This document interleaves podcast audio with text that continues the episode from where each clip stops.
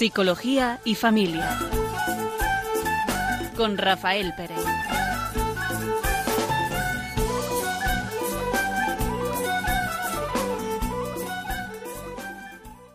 Buenas tardes. Están escuchando Radio María, el programa Psicología y Familia.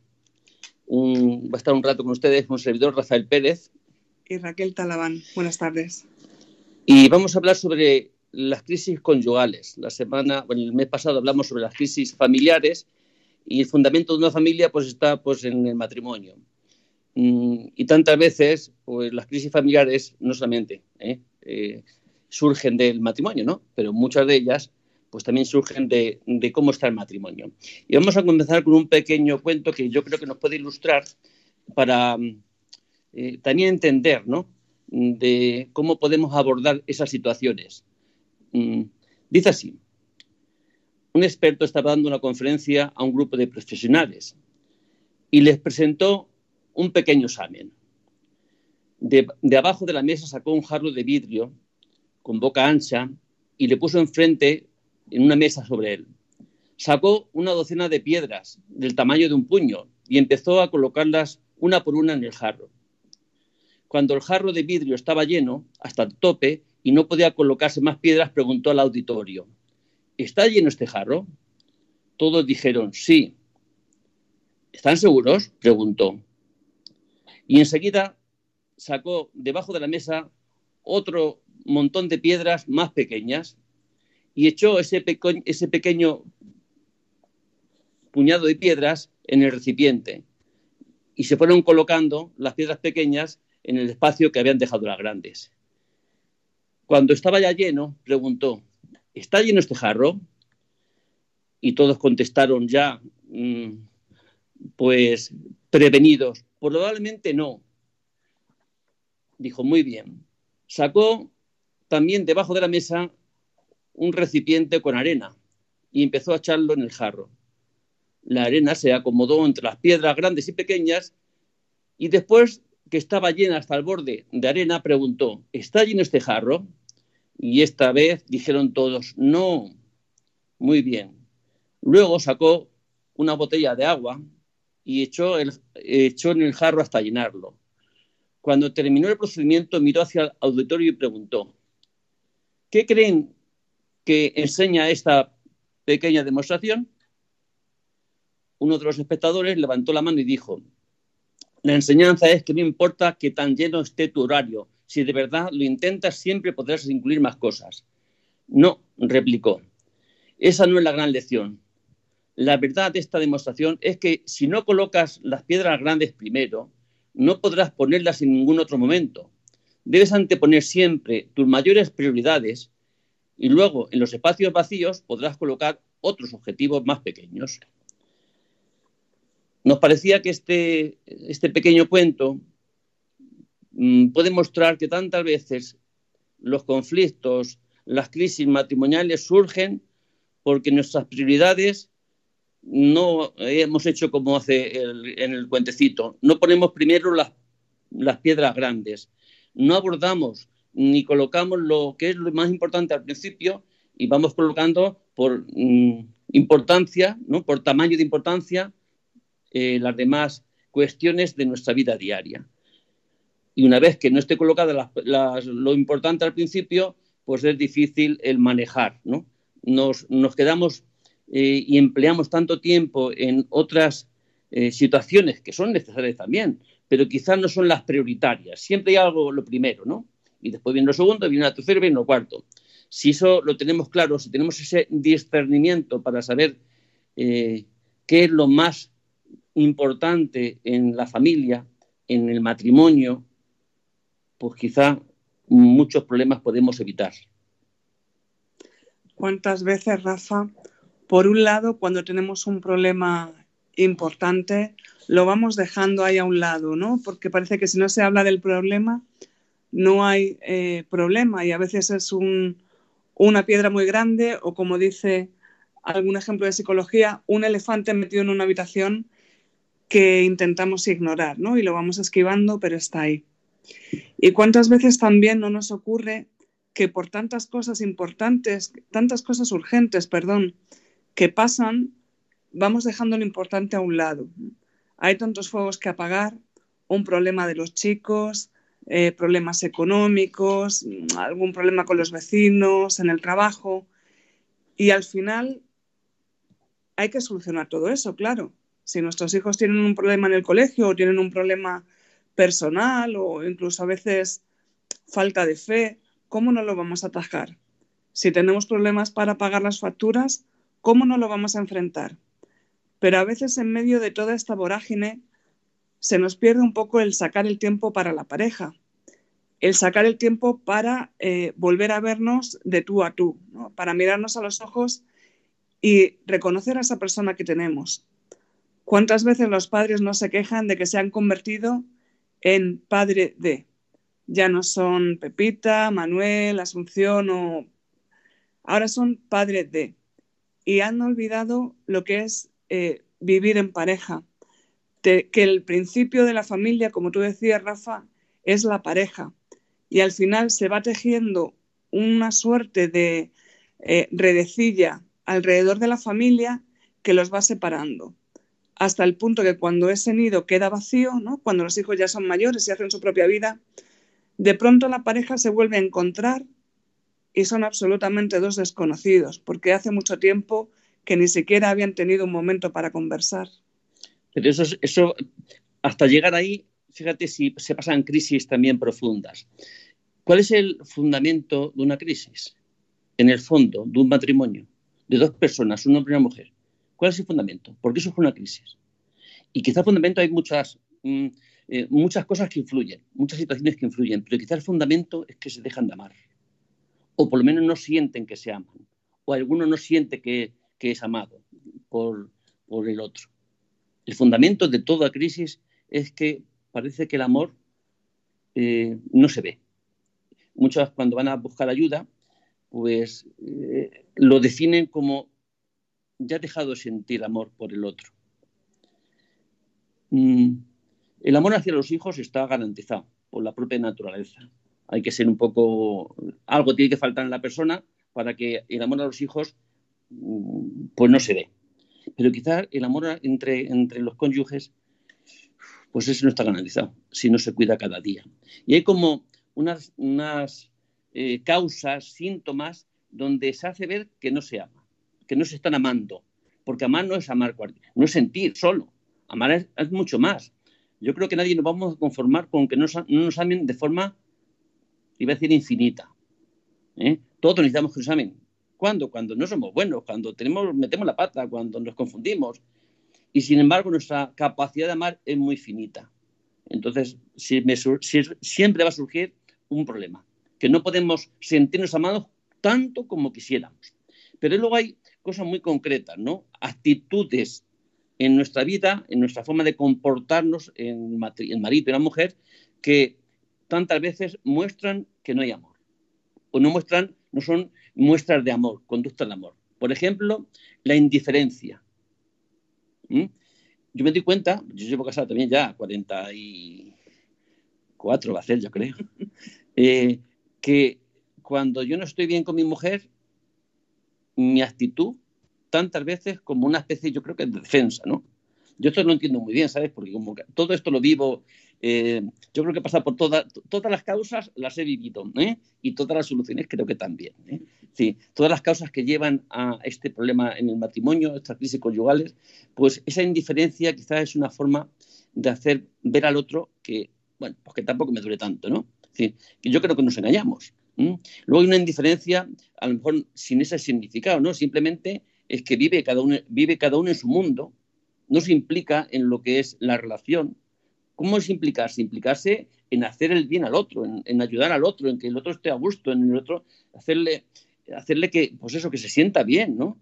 Interesarse por lo que, por lo que uno quiere. Yo creo que esa indiferencia, esa actitud tantas veces pasiva, ¿no? Como si no, que si no, que la relación o se cuida, de dos, o se cuida o se va al garete. Y como uno de ellos no, no tenga, tenga esta actitud de indiferencia o de pasividad, fácilmente provoque sus problemas en la relación. Falta de interés, que quizá es otra acepción, ¿no? De, falta de implicación. No te digo nada si hay infidelidades, que hay otros, otras personas por medio, efectivamente. Todo, esto, eh, la indiferencia, ¿cómo la podemos mostrar? Tantas veces con una conducta, ¿no? Sí, porque todo lo que cada uno siente, piensa, cree, al final lo comunica. Si no verbalmente, lo comunica con sus actos. ¿eh? con sus conductas, porque no podemos nunca dejar de comunicar. Y no siempre lo verbal, lo que más duele, ¿eh? ni lo que más daña. Tantas veces son nuestras actitudes, nuestras conductas, las que hablan muy fuerte. Y esas, esas, esas conductas generalmente no tienen doble sentido, ¿no? Son mucho más claras. Las palabras pueden tener doble sentido. O no, yo te dije esto y tú has entendido lo otro. Pero quizás nuestras conductas, nuestros actos, hablan mm, de una forma mucho más contundente y afectan sin palabras, eh, comunicamos aquello que hay dentro de nosotros. Y la indiferencia no se comunica. Es decir, me eres indiferente, eso no se dice así, ¿sabes? Simplemente, pues uno se ignora. Yo pregunto a algunas parejas cuando buscan ayuda. Eh, hay un aspecto también que se ve. ¿Qué sucede cuando, cuando hay una crisis? Pues que no hay expresión afectiva. Las relaciones sexuales dejan de, existir, ¿eh? se distancian hasta que pasa la borrasca. Y mientras tanto, ¿cómo son las actitudes? Pues esa indiferencia se muestra que en la cama cada uno mirando por un sitio. No hay eh, comunicación de la mirada, ya no se miran, ya no se hablan, salvo lo necesario, lo instrumental de cada día, vamos a la compra, tenemos que hacer esto, ¿no? De los niños, y no se tocan. Es decir, con estas conductas estamos diciendo al otro como si no existieras. Y eso no se dice verbalmente, mira, como si no existes. Para mí, como si no, no, no se dice. Simplemente se hace, se realiza, se experimenta. Y esto realmente pues, provoca muchos daños eh, y siempre deja muchas heridas por ambas partes fácilmente, ¿no? Porque uno, uno puede comenzar o un malentendido, pero tantas veces mm, como se enquisten en la relación, pues sí que es un problema. Es una crisis que está, está más o menos soterrada, ¿no? Tiene sus puntos de alza, pero parece como si el matrimonio tantas veces vive en una crisis continua, ¿no? Sin, realmente tener la línea normal, eh, sentirse bien, en confianza, porque luego otras muchas conductas suceden en la pareja. Por ejemplo, eh, hay un permanente estado pues, de enfado, de mal humor, cuando se está en crisis. Hay eh, un sentimiento de soledad. Sí, estamos en la familia, pero perdón, hay un sentimiento de que estamos solos acompañados. Hay falta de confianza. ¿Mm? Se pierde la confianza en, la pareja. Ya no se habla de forma íntima. ¿Mm? Ya hablamos de cosas superficiales porque hay algo que, impide el abrirse, el, mostrarse de una forma clara. Hay falta de empatía. Fácilmente esa falta de empatía nos lleva a muchos juicios y críticas y reproches. Y sobre todo utilizar el pasado, otra vez, siempre lo mismo. ¿eh? En el fondo, tantas veces hay una falta de esperanza, ¿no? De que estas cosas puedan, puedan que, puedan resurgir otra vez aquello que se vivió al principio. Que a veces tenemos el modelo del principio como lo ideal, que era cuando se vivió aquel enamoramiento, que eso también es un, algo bastante, pues eso, adolescente, ¿no? Porque eso no es el amor, en lo que se sintió cuando se conocieron, no. El amor no tiene que ver con el enamoramiento, ¿no? Es una etapa del amor, la primera etapa, pero, pero luego surge un amor que es el amor maduro, que es no tanto ese amor de posesión, ¿no? Sino ese amor de entrega que es lo que yo creo que eh, sería lo ideal, ¿no? Vivir un amor de entrega. Cuando nos casamos, decimos, yo me entrego a ti, en la salud, en la, todos los de mi vida, ¿no? Me entrego, es decir, dejamos de poseernos. Pues yo creo que cuando eso es en un matrimonio, tantas veces será mucho más sencillo superar las crisis. Socialmente nos han vendido, Rafa, que el enamoramiento es el mirarse a los ojos, el mirarse el uno al otro y sentir mariposas en el estómago. Entonces es verdad que, claro, así no se puede caminar. Si yo te miro a ti y tú me mires a mí, ¿a qué lado andamos? ¿Hacia adelante para que tú camines de espaldas? ¿Los dos de lado? el amor hay una frase que dice por ahí que no es mirarse el uno al otro, sino mirar juntos en la misma dirección. Porque cuando se tiene algo en común, al final se toman decisiones en el día a día. es cuando eh, se tienen unas ideas eh, comunes sobre cómo educar a los hijos, sobre cómo repartir las tareas del hogar, sobre cómo afrontar la responsabilidad. Y sin embargo, eh, estamos un poco imbuidos en esa idea de, no, no, tiene que ser que yo sienta muy bonito y eso tiene que durar eterno.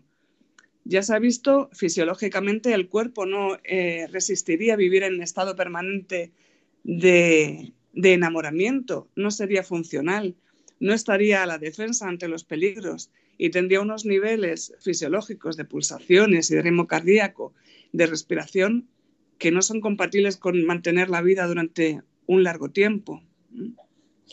Recordaba que una vez en una clase eh, el profesor hablaba con sus alumnos y decía, ¿por qué cuando estamos enfadados, que estamos cercanos, no gritamos? ¿Por qué utilizamos el subir el volumen ¿no? de eh, al estar, tener una relación, de cualquier tipo de relación, pero también se da mucho más también en, este, en esta relación tan íntima, ¿no? como es el matrimonio, como es la familia. Dice, ¿por qué debemos gritar cuando la persona está a tu lado? No es posible hablar en voz baja porque estamos al lado, podemos, nos podemos escuchar. Y la razón que damos es porque estamos enfadados, pero eso no explica tampoco por qué, ¿no? Porque estamos enfadados, pero el otro te está escuchando, ¿no? Y dice, cuando dos personas están enojadas, sus corazones se alejan mucho. A mí que me gustó tanto el, cómo decía, dice, y para, al estar tan lejos sus corazones, para escucharse, se gritan, para cubrir esa gran distancia que hay interna, eh, íntima. Podemos estar juntos físicamente, pero muy lejos íntimamente. Entonces tenemos que gritar. ¿Qué sucede cuando hay dos enamorados? pues enseguida, fíjate, hablan muy poquito, muy bajito y, hablan muy poco y muy bajito. ¿Por qué? Porque sus corazones están muy cerca. A mí me ha llamado la atención porque yo creo que también se da, ¿no? Tantas veces en nuestra forma de relacionarnos interviene esto, ¿no? Interviene que mostramos la lejanía, la distancia afectiva en la que nos sentimos. Si estamos lejanos, si estamos lejos del otro, tantas veces es un sentimiento de soledad, ¿no? de sentirnos solos. Y la soledad tantas veces lleva componentes de indefensión, de temor, ¿no? de miedo. Esos sentimientos, si se, eh, se instalan ¿no? en, en nuestra vida, ¿qué producirán nosotros? Pues desde luego ningún sentimiento que nos ayude a convivir, a estar cerca del otro qué bien es que pudiéramos hablar, ¿no? Porque todas estas, dificultades que existen, eh, los celos existen, eh, las indiferencias, la desconfianza, desde ahí es difícil construir. Desde ahí lo único que podemos hacer es verlo, saberlo, eh, tener conciencia de que eso pasa, porque si no somos conscientes de lo que provoca nuestro distanciamiento afectivo en el matrimonio, no se podrá poner soluciones si no reconocemos el problema. Porque tantas veces lo que vemos es el otro, el otro, el otro. Es que el otro es, es que el otro es. Y si nos quedamos contemplando que es que el otro es el culpable, porque ahí ponemos un montón de adjetivos, pues la solución dónde está? Que el otro cambie. Y yo mientras tanto, ¿qué hago? Nada. Esperando. Esperar hasta, hasta que el otro cambie. Y el otro resulta que es que piensa exactamente lo mismo que tú. ¿Eh? que la razón principal por la crisis es por la actitud tuya. Y espera. O sea que los dos quedan, se contemplan esperando que el otro cambie, creyendo que el problema lo tiene el otro. Pues son actitudes que tantas veces es difícil que, eh, que desde esa actitud se pueda conseguir, como no ya una conciencia de que tenemos un problema, que hay un problema en la pareja, en el matrimonio, es imposible el poder mm, empezar a buscar soluciones. Pero creo, Raquel, que podríamos hacer una pequeña pausa, que los oyentes puedan, porque fíjate que yo creo que todos los oyentes estén en la situación que estén, tantas veces si no es en el matrimonio, ¿eh? será, tendrá relaciones, que tantas veces eh, en nuestras relaciones tenemos dificultades para abordar las diferencias que tenemos con el otro, que producen, pues eso, distanciamiento hacia el otro, eh, juicios, rencores y creo que no nos podemos, somos seres sociales, ¿verdad? Pues todos pasamos quizá por una, unas situaciones similares, ¿no? Así que vamos a hacer una pequeña pausa.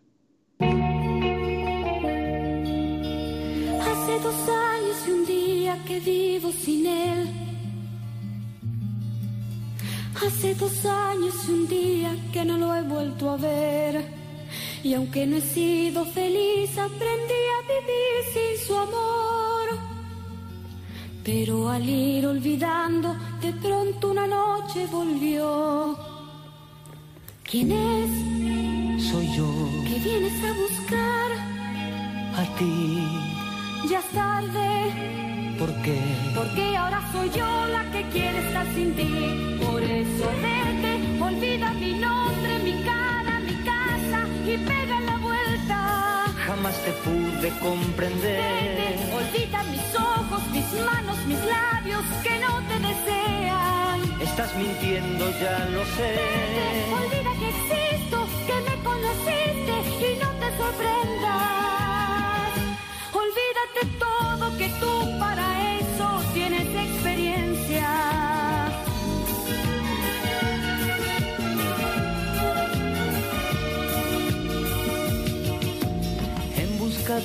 Emociones un día marché. De un mundo de sensaciones que no encontré. Y al descubrir que era todo una gran fantasía volví. Porque entendí que quería las cosas que viven en ti. Adiós, Ayúdame, no hay nada más que hablar. piensa en mí. Adiós, ¿Por qué? porque ahora soy yo la que quiere estar sin ti. Por eso vete, olvida mi nombre, mi cara, mi casa y pega la vuelta. Jamás te pude Vete, comprender. olvida mis ojos, mis manos, mis labios que no te desean. Estás mintiendo, ya lo sé. Olvida que existo, que me conociste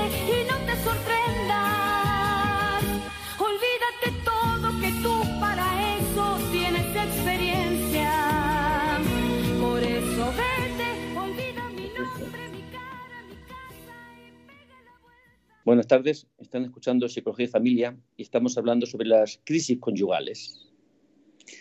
Fíjate, Rafa, escuchábamos la canción de Pimpinela, ¿no? Tan conocidos por representar eh, las discusiones matrimoniales. A mí ¿no? me gustaba mucho.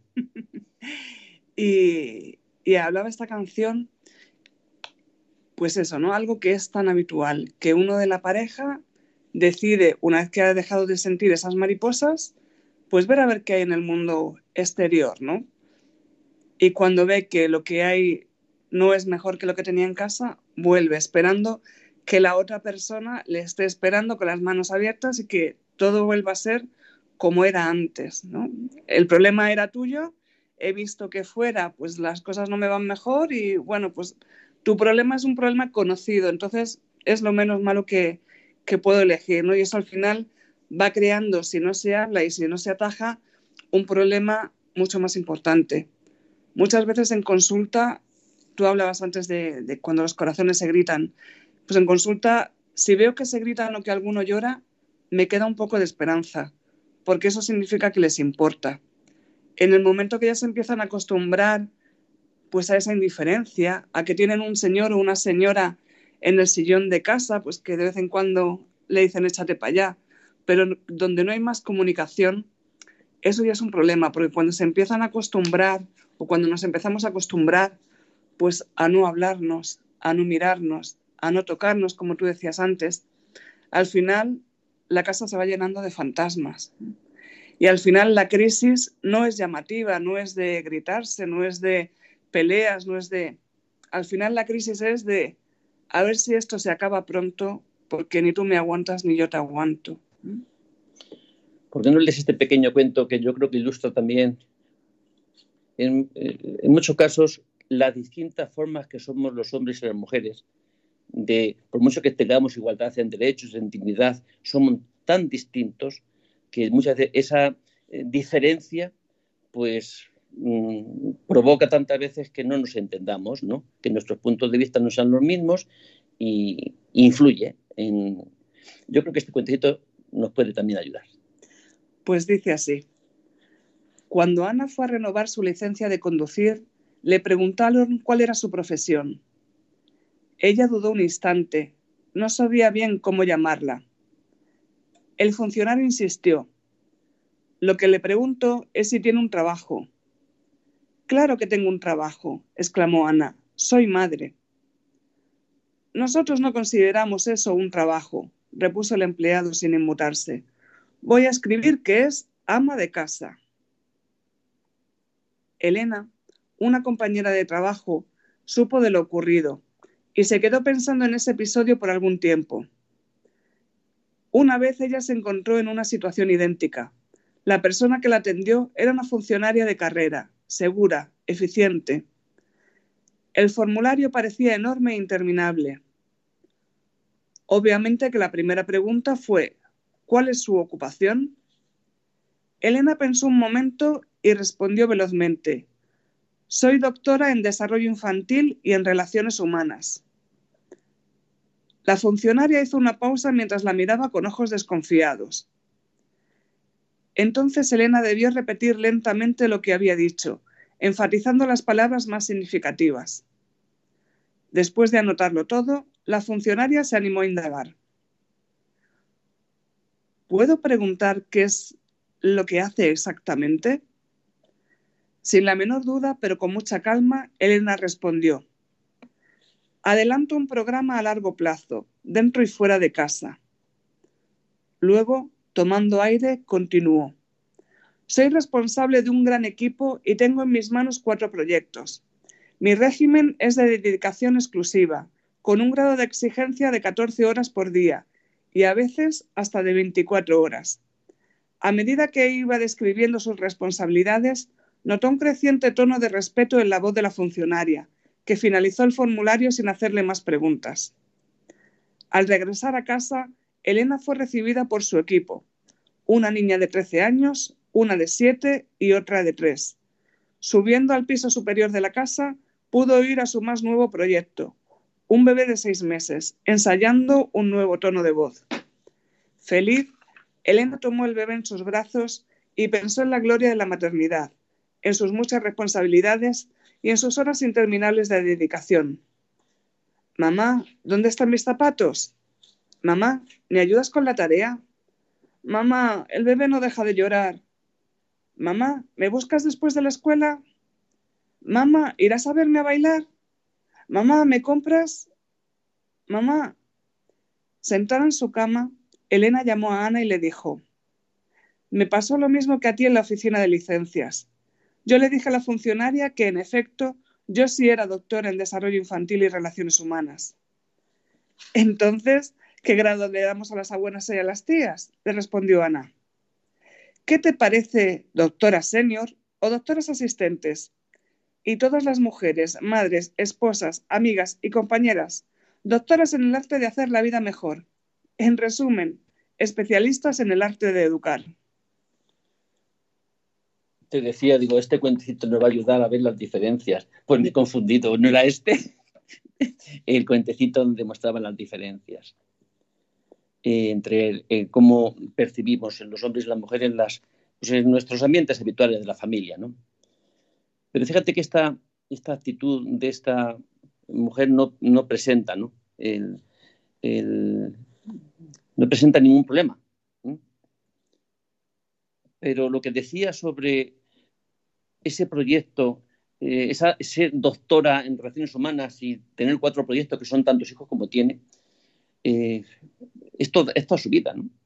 A veces 24 horas. Sin embargo, ¿cómo lo vive el, marido?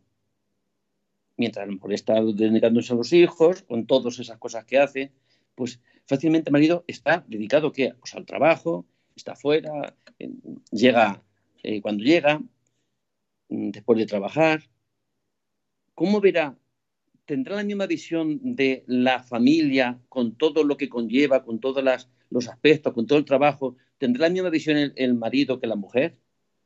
Pues fácilmente no. Habrá ya una forma, una dificultad para poder entender por qué vendrá con todas sus preocupaciones, ¿verdad? Del trabajo, de, los jefes, del dinero, de todas esas preocupaciones, que son completamente distintas a las preocupaciones que puede estar viviendo la esposa de cara a todo ese trabajo que tiene con los hijos y con, con, todo lo que los, no solamente con los hijos, sino todo lo que los hijos también necesitan y todos sus eh, problemas que puedan tener de, colegio, de deberes, de ropa y de todos estos. Es decir, la visión va a ser completamente distinta, ¿no? Porque no es que sean ni más ni menos los problemas, ¿no? Son distintos los problemas y la visión de cada uno, pues realmente al abordarlos será eh, completamente distinta. ¿Se podrá poner uno en lugar del otro? La mujer que ha estado mejor la esposa todo el día trabajando, que hasta las tantas de la noche que se acuesta el último, el marido a lo mejor viene ese día más fresco. ¿Se podrá poner en lugar de la mujer que está bien cansadita y que no tiene, eh, pues eso, pues, pues, que un día duro?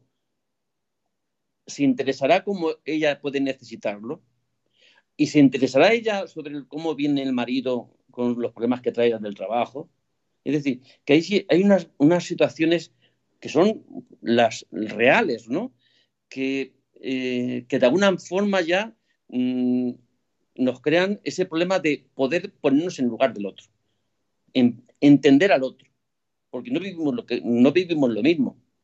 Y al no vivir lo mismo, entender al otro que venga enfadado, que venga cabreado, que, que, a la hora de, contestar son tantas cosas las que pueden influir en, una relación y somos tantas ignorantes a cómo el otro las está viviendo. Si nos diéramos lugar a poder entender, a podernos pararnos, a poder hablar ¿no? de cómo uno se siente, cómo el otro se siente, fácilmente todas estas diferencias de dos mundos completamente distintos, pues no podrían ser tan obstáculos o quitarles por lo menos las aristas ¿no? que más pueden hacer daño sobre eh, sobre esta crisis que puede evitarse. ¿no? Influye mucho la actitud que tengamos ante las situaciones, Rafa. En la misma situación, dos mujeres diferentes, con situaciones muy parecidas o, la misma, eh, ¿cómo cambia el cómo tomo yo la, situación? Puede haber una brecha laboral o puede haber una brecha emocional en mi casa y resulta que si no decidimos conjuntamente oye, pues, ¿quién se va a quedar en casa? ¿Quién va a cuidar a los niños? ¿Cómo lo vamos a hacer? ¿Cómo vamos a repartir ese tiempo luego para poder eh, vivir en pareja? Si lo dejamos todo al libre albedrío y al ya se solucionará, o ya lo, ya lo hablaremos más tarde, al final puede crear, sobre todo en la persona que se queda en casa, eh, pues una frustración que, como siempre venimos diciendo, al final terminas eh, culpabilizando al otro ¿no? de, esa situación, de esa emoción tan negativa que vivimos. A veces la frustración viene por no saber enfrentar ese problema o no ser capaces de decirle, oye, vamos a darle una vuelta a esto, a mí ahora me gustaría retomar, eh, pues no sé, mi vida laboral o aquel proyecto que, que dejé.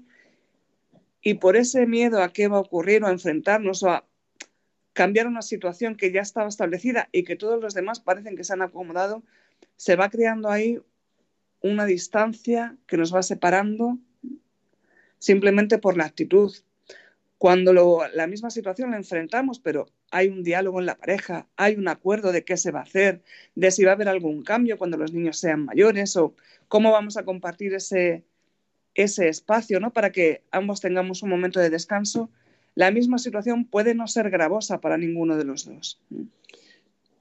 Todas nuestras vivencias, sean laborales o las de una casa, ¿no? El, sacar adelante a los hijos, con todo lo que conlleva, todas las necesidades que una casa tiene. Quizá una queja que hay eh, en, toda persona, ¿verdad? Sobre todo cuando son rutinas, eh, los, trabajos a mejor de casa, que no son vistos, ni valorados tantas veces.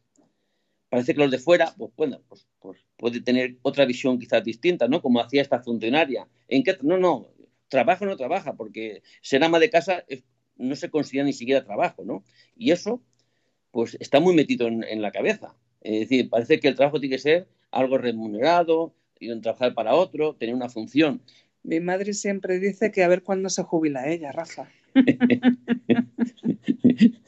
Eh, pues esa, eh, ese no verlo, ese no, ese entrar en esos trabajos que son repetitivos, hacer la cama, hacer la comida, ir a la compra, eh, buscar a los niños al colegio, venir, apañar la casa con todo lo necesario, hoy, mañana, un año, otro año, un trabajo en, yo que sé, en una oficina o en una fábrica que es un poco repetitivo, todos tenemos una sensación de rutina. Es lo mismo, siempre lo mismo, siempre lo mismo. Y todavía más, siempre lo mismo cuando ese trabajo no se ve, ¿no? Que es en la, en la casa. No se ve porque está hecho. Si no estuviera hecho, se vería que está sin hacer, ¿no?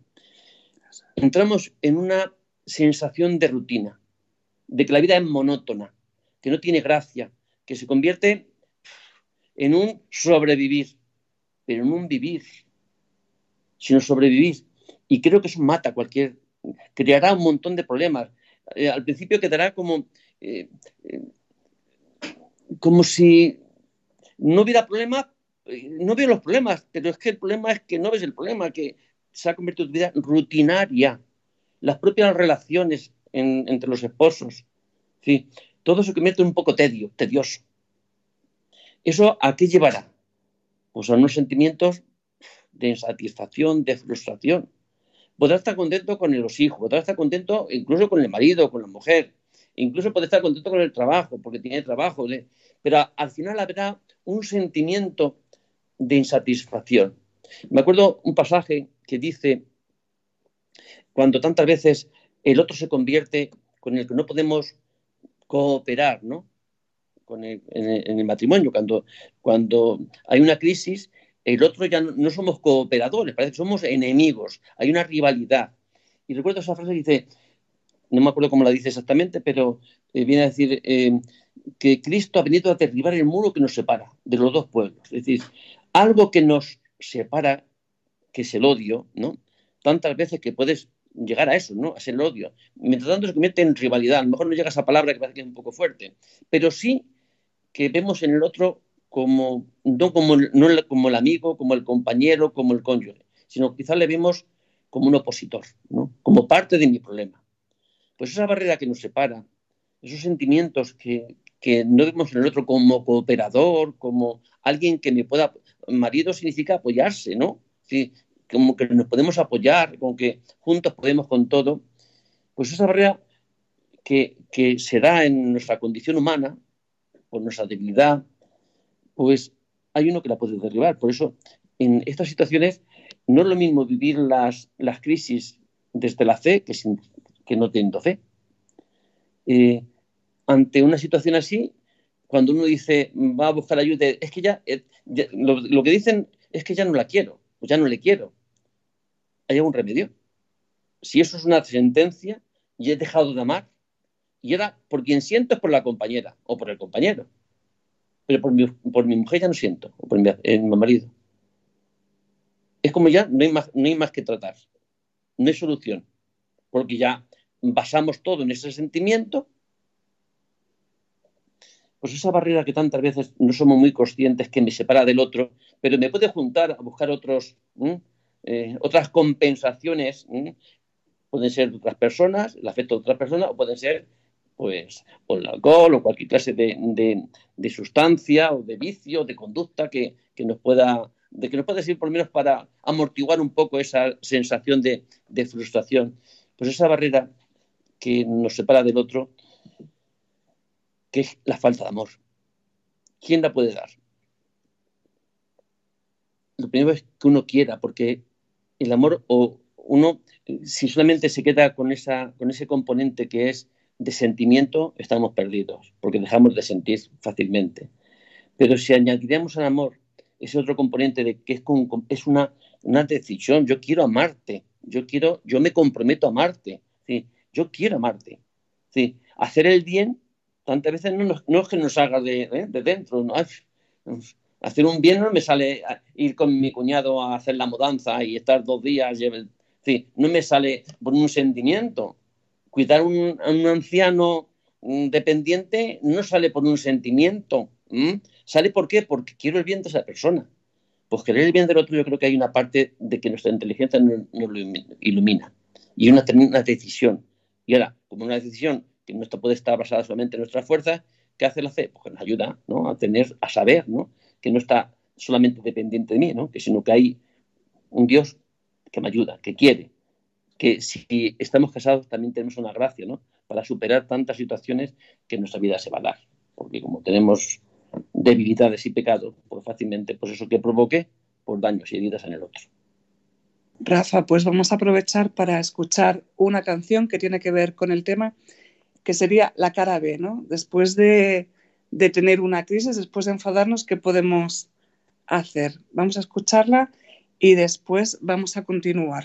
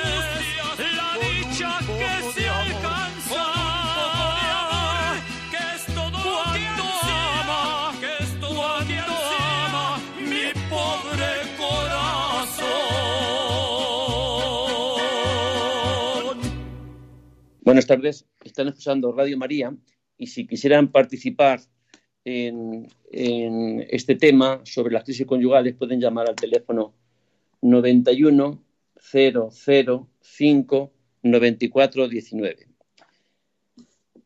Si esta situación es la que tenemos, ¿habrá algo que se pueda hacer? Pues yo creo que siempre podemos hacer algo. Una vez reconocido que tenemos un problema, podemos ver qué podemos hacer. Habrá pautas que haya que cambiar, ¿no? Pautas de relación. Porque si seguimos haciendo lo mismo, vamos a conseguir los mismos resultados.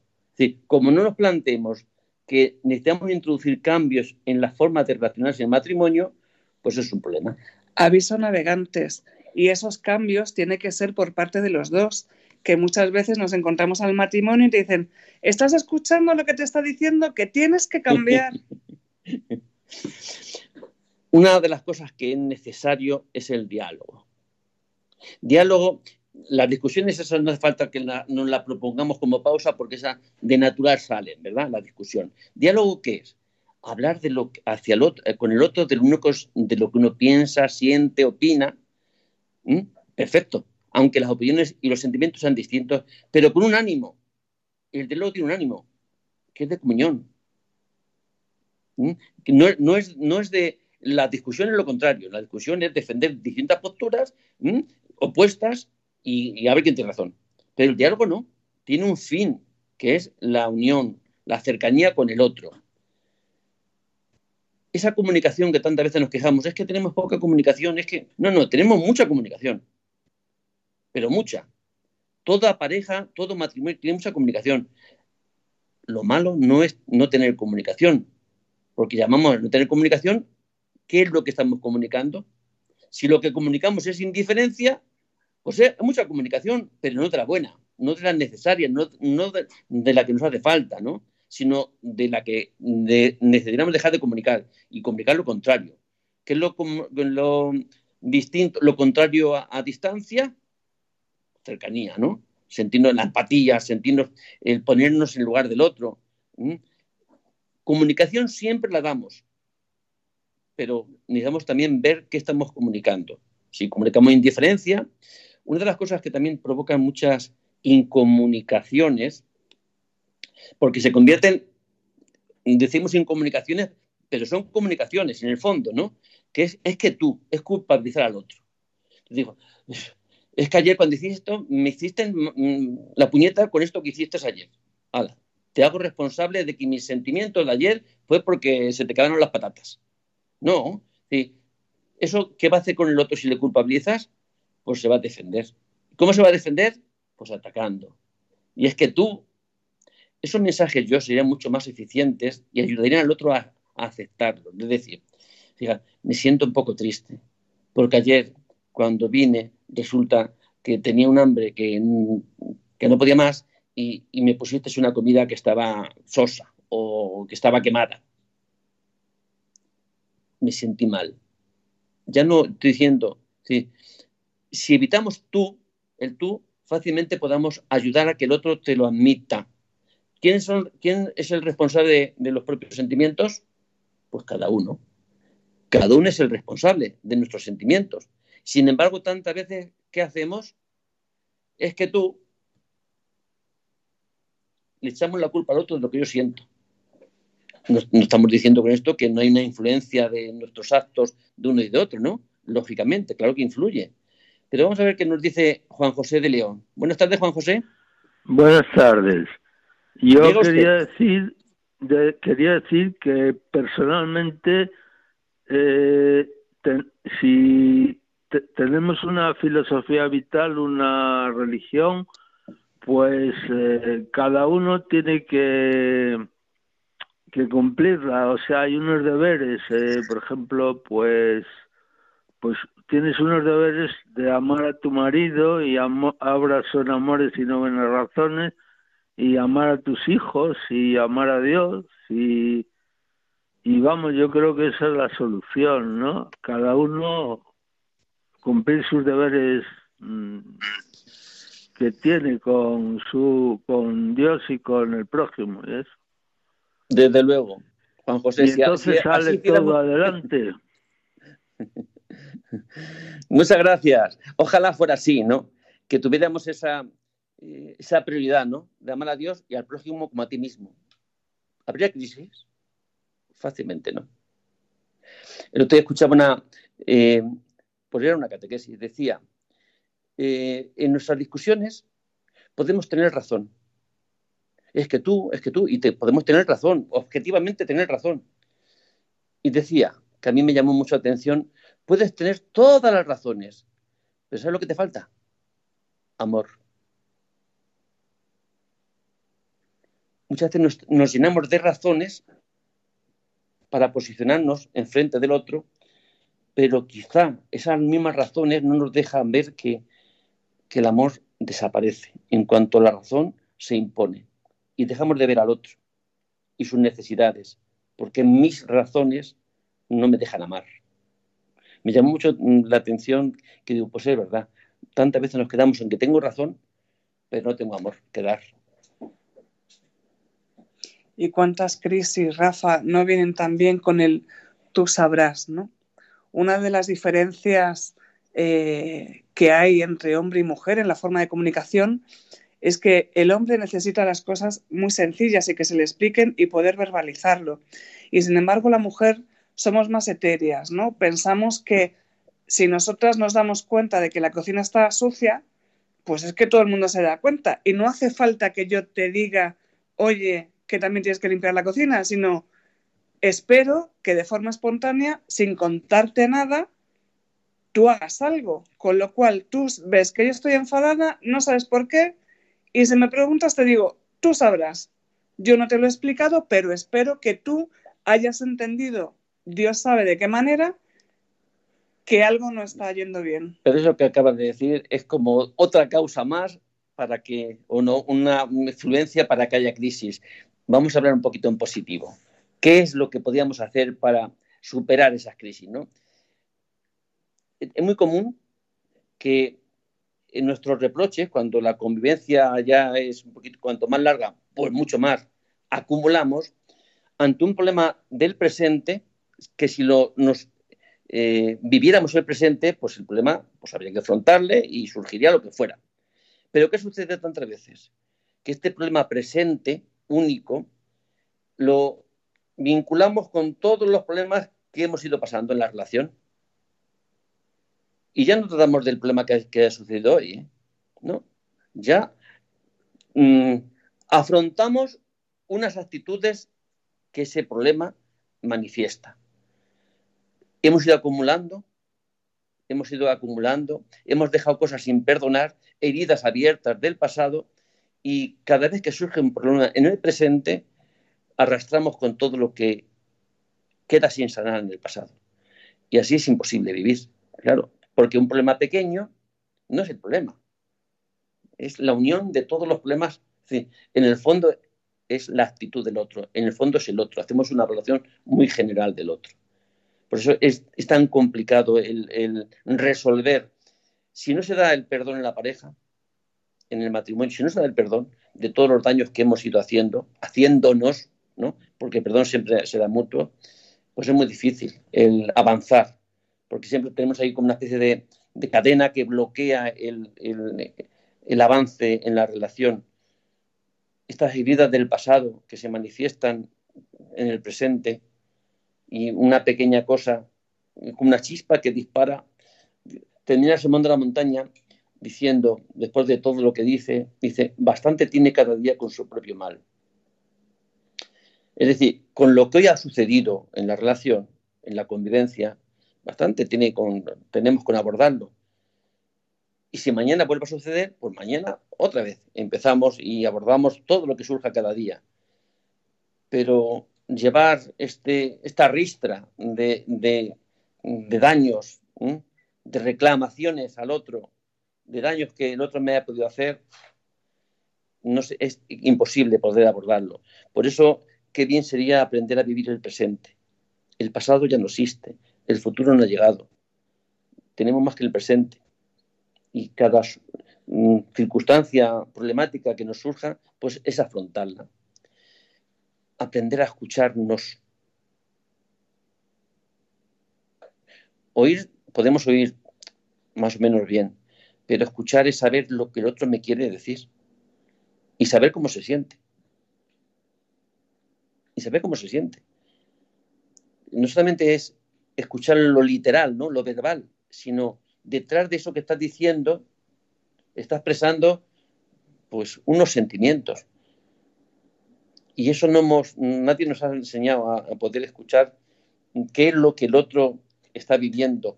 Y eso que dice verbalmente, en el fondo manifiesta mucho más que las palabras, ¿no? Sino manifiesta ese sentimiento de esa persona hacia, hacia ti, que te lo está diciendo. Necesitar escuchar es no estar pensando en lo que voy a responder, sino el otro solamente existe el otro y voy a ver qué me quiere decir Voy a ver cómo se siente, qué me reclama, qué me dice, qué me expresa. Si así lo hiciéramos, si eso lo escucháramos, fácilmente seríamos más receptivos, ¿no? Podríamos aceptarlo y ahora devolver, ¿no? Y ponerme en su pellejo, ser más empático, entender por qué se encuentra el otro así. Si se siente mal, si ha pasado un día de estos que, que pues, si yo no llego a escuchar de cuáles son sus sentimientos, ¿Cómo voy a responder de los míos? ¿Y qué crea eso? Pues conflicto. No puede crear otra cosa más que conflicto. ¿Qué, necesario sería, Rafa, para evitar tantas crisis en el matrimonio que hubiera comunicación? Sabiendo, de la buena, de la buena. Sabiendo eh, que es un lugar seguro donde podemos hablar sin intención de hacernos daño, muchas veces sirve escribir todos esos sentimientos que, tenemos eh, para poder decirlos con total tranquilidad. ¿eh? Después de la, de la emoción normalmente negativa, poder hablar con la otra persona y decirle efectivamente, no focalizar en lo que tú has hecho mal, sino yo me encuentro mal por esto que ha pasado o he vivido mal esta situación que se ha dado. Qué importante esa comunicación, qué importante eh, pues encontrar el momento y el lugar para hacerlo. No así de cualquier manera, porque nos encontramos en el pasillo, cuando yo ya no puedo aguantar más y estallo y lo digo, sino decir, no, pues nos vamos a sentar y vamos a dedicar ese tiempo. No va a haber teléfonos, no va a haber otra cosa, sino simplemente vamos a preocuparnos de nuestro matrimonio, vamos a hablar de qué nos está pasando, sin hacernos daño, escuchando al otro y, si es necesario, pidiendo perdón. Yo creo que estamos llegando ya al final del programa y solamente decir una cosita porque ya, está, ya estamos fuera de tiempo, que una de las cosas que destruye la relación son los juicios y las críticas y los reproches. Y otro añadido que esto antes no pasaba son los aparatos estos electrónicos, los móviles. No hay hoy una pareja que el chisme este, los móviles, no, no hayan sido instrumentos también de crear más problema todavía que propio de la pareja. Y creo que hemos llegado al final de hoy. Pues buenas tardes. Pues les dejamos escuchando Radio María. Nos despedimos Rafa Pérez y Raquel Talabán con Psicología y Familia. Buenas tardes.